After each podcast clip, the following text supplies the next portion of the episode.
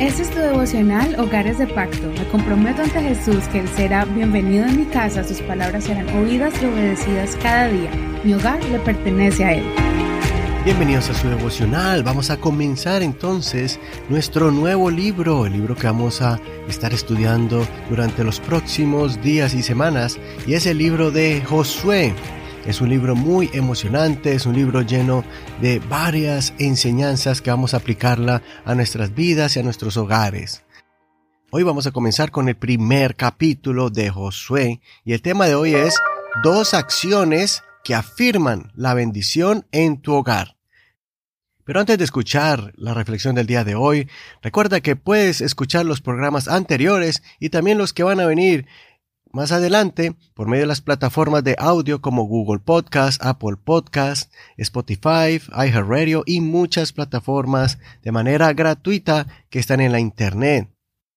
También estamos en la red social Facebook. Ahí está nuestra página. Búscala como Hogares de Pacto Devocional. Muy bien, vamos entonces a leer Josué capítulo 1 desde el verso 5 al verso 9. Vamos a leer la versión Reina Valera actualizada 2015. Nadie te podrá hacer frente en todos los días de tu vida. Como estuve con Moisés, estaré contigo. No te dejaré ni te desampararé.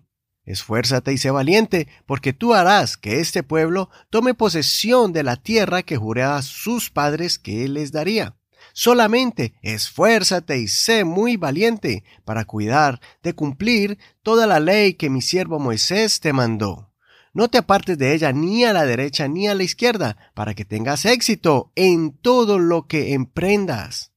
Nunca se aparte de tu boca este libro de la ley, más bien medita en él de día y de noche, para que guardes y cumplas todo lo que está escrito en él. Así tendrás éxito y todo te saldrá bien. ¿No te he mandado que te esfuerces y seas valiente? No temas ni desmayes, porque el Señor tu Dios estará contigo donde quiera que vayas. Hasta aquí la lectura de hoy, pero no olvides leer todo el capítulo completo si todavía no lo has hecho, para que no te pierdas ningún detalle de esta historia. El libro de Josué está lleno de historias y de milagros grandes del Señor. Vamos a mirar que en la primera mitad de este libro nos va a enseñar acerca de las excitantes historias de la conquista de los reinos de Canaán, la forma milagrosa tan hermosa en que Dios ayudó al ejército de Israel a conquistar enemigos muchos más poderosos. En la segunda parte vamos a ver la forma en que estas tierras fueron repartidas entre las diferentes tribus de Israel. Y como lo indica su título, el título de este libro, el personaje principal es Josué.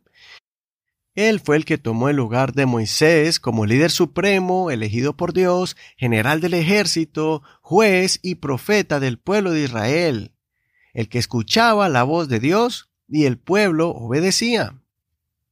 Josué también es una figura del Mesías. Josué en hebreo es Yehoshua, que significa Dios salva. El mismo significado de Joshua, que en el nombre hebreo significa Jesús. Hoy quiero que reflexionemos en las palabras más impactantes de este capítulo y del inicio del liderazgo de Josué. Tal vez la frase más poderosa y más reconocida en la vida de Josué fue con la que Moisés presentó a Josué como líder ante el pueblo diciéndole, esfuérzate y sé muy valiente. En este capítulo, Josué se encuentra en un estado emocional muy fuerte, porque se encontraba solo. Su líder Moisés ya no estaba con él.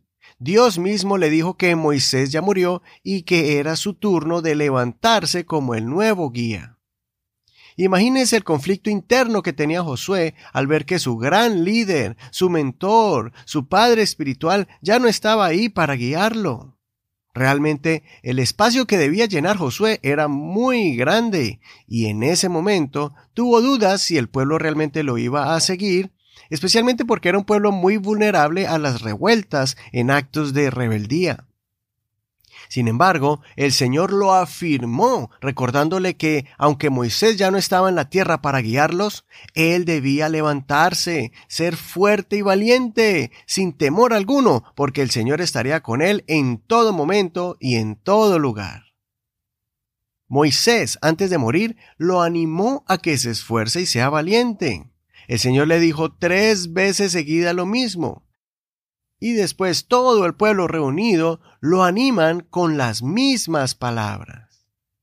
Dios le garantizó el éxito total en todo lo que emprendiera si él permanecía fiel cumpliendo los mandamientos de Dios.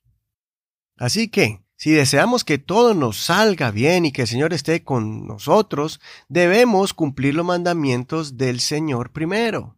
No podemos tomar la promesa del verso 9 sin antes poner en práctica el verso 8.